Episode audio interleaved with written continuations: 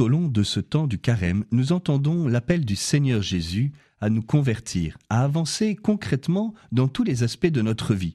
Et pour cela, nous avons choisi de cheminer avec les péchés capitaux, qui sont les péchés portent d'autres péchés dans notre vie. Ces jours-ci, nous parlons de la paresse, le dernier des péchés capitaux dont nous parlerons au cours de ce parcours. Après avoir vu ce qu'est la paresse, voyons en quoi c'est un péché capital. C'est-à-dire en quoi ce péché de la paresse provoque d'autres péchés.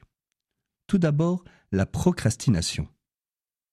La procrastination, c'est remettre à demain ce que l'on doit faire aujourd'hui. Il y a un doux mélange d'injustice et d'imprudence. Attention, cela peut se camoufler sous une activité débordante, un activisme sans limite.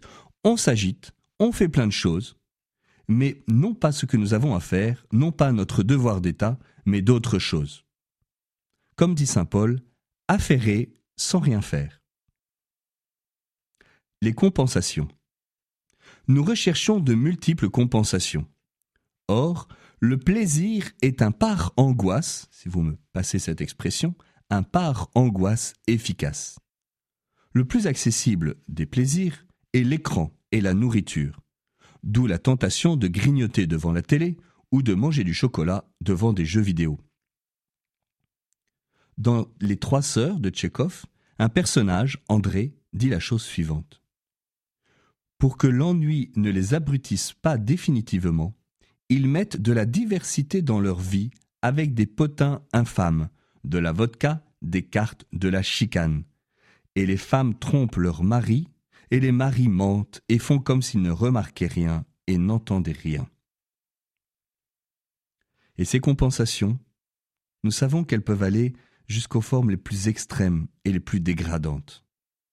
Oui, l'acédie, plus encore que la paresse, est bien la mère de tous les vices.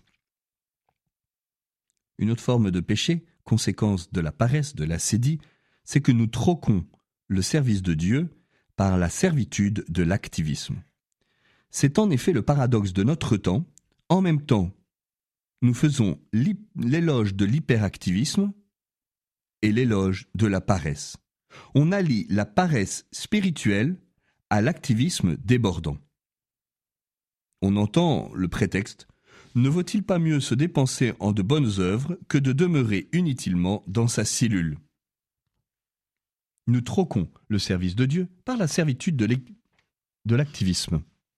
Cela a des conséquences dans la vie spirituelle. Nous avons peur de nous retrouver face à nous-mêmes. Nous avons peur de nous, en fait. Il est toujours impressionnant de voir la terreur que peut engendrer la proposition d'une retraite en silence chez certaines personnes. Une autre conséquence dans la vie spirituelle, c'est que nous fuyons la prière, nous avons toujours de bonnes raisons pour ne pas prier. On entend dire je n'ai pas besoin d'aller à l'église pour prier, je travaille déjà sans cesse en présence de Dieu. Moi, je prie au volant.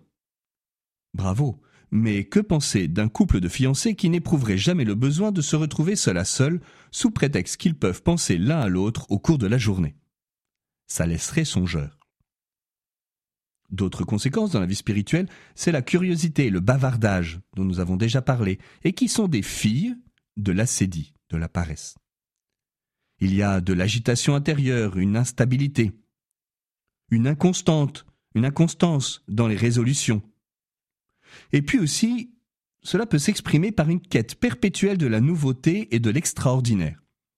Par exemple, courir en permanence derrière les dernières apparitions du ciel, de la Vierge, de Jésus, des révélations, des messages venus du ciel, sans tenir compte du discernement de l'Église. Et nous recherchons des émotions spirituelles, ou encore nous changeons en permanence de paroisse, de groupe de prière, de mouvements spirituels nous sommes inconstants et agités. Et parfois même, peu à peu, nous entrons dans l'indifférence par rapport aux réalités de la foi et nous nous endormons spirituellement. Demain, nous verrons comment reconnaître l'acédie, comment reconnaître la paresse dans notre vie, parce que parfois, c'est bien difficile de la voir car elle se camoufle. Ce podcast de prier aujourd'hui a été réalisé en partenariat avec Radio Espérance et le Sanctuaire du Cœur de Jésus à Paris-le-Monial.